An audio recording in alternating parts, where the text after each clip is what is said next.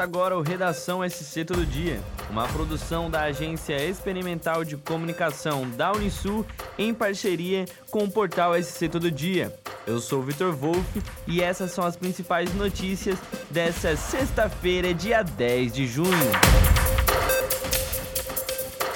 Cumprindo o compromisso do governo do estado na ampliação de leitos em Santa Catarina, nesta semana foram abertos seis novos leitos de UTI neonatal e oito de cuidados intermediários pediátricos.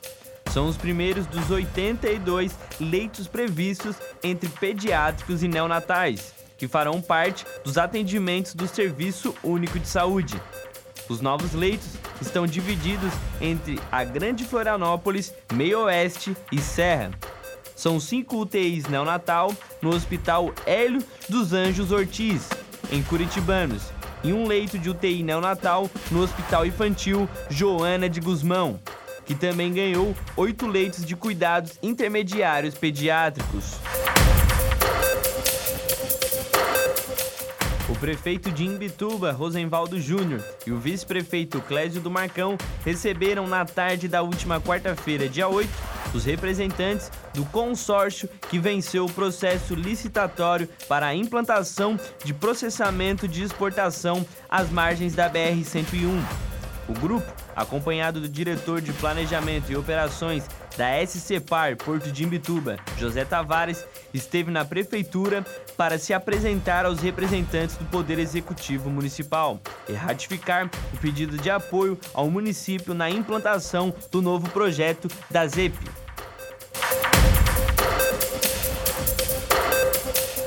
2021, o valor de produção agropecuária de Santa Catarina foi o maior da história. Ficou em 55 bilhões de reais, superando 36,4%, o recorde alcançado em 2020, que foi de 40 bilhões de reais. Outro recorde registrado no agronegócio catarinense foi nas exportações. O valor alcançou 6 bilhões de dólares, superando em 21% os 5 bilhões de dólares de 2020 e quase 10% maior que os 6 bilhões de 2018, que era o recorde até então. Esses e outros números fazem parte da 42ª edição da Síntese Anual da Agricultura de Santa Catarina publicação anual da Epagre CEPA, lançada em uma transmissão online nesta quinta-feira, dia 9 de junho. A guarnição do Corpo de Bombeiros de Criciúma foi acionada na noite desta quinta-feira, dia 9, por volta das 9 horas da noite, para atender um princípio de incêndio em uma hospedaria na Avenida Jorge Elias de Luca, no bairro Nossa Senhora da Salete, em Criciúma. No local, os bombeiros constataram que o fogo já havia sido controlado pelos colaboradores do estabelecimento com a utilização de dois extintores de incêndio. O fogo se concentrou em um cômodo do estabelecimento, onde funcionava a lavanderia, tendo destruído uma máquina de lavar e parte do forro.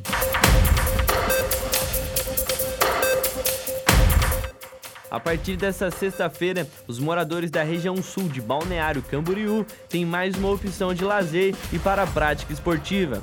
É a Praça Poliesportiva Carlos Galassini Filho, que foi criada na rua José Cesário Pereira, bairro Nova Esperança.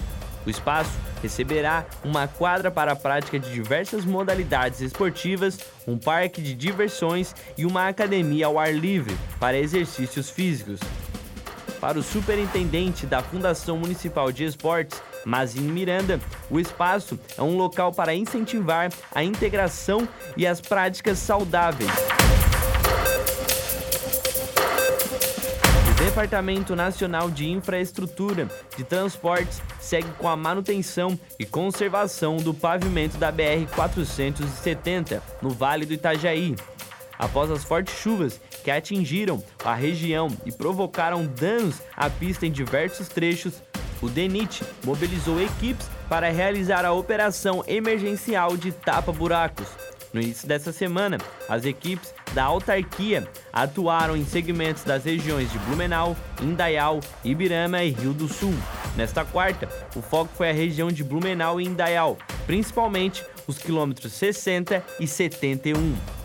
Para mais notícias, acesse o portal SC Todo Dia. Até o próximo episódio.